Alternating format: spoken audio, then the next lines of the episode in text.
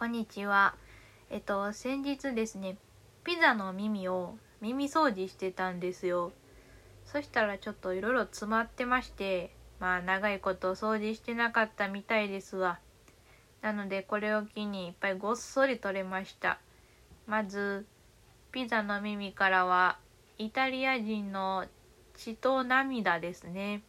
まあピザを作るにあたって血と涙はえーとやっぱりいくらやっても必要だったんじゃないでしょうか。そしてイタリアの風も出てきましたね。イタリアの風が作った、えー穀物でピッツァは作られています。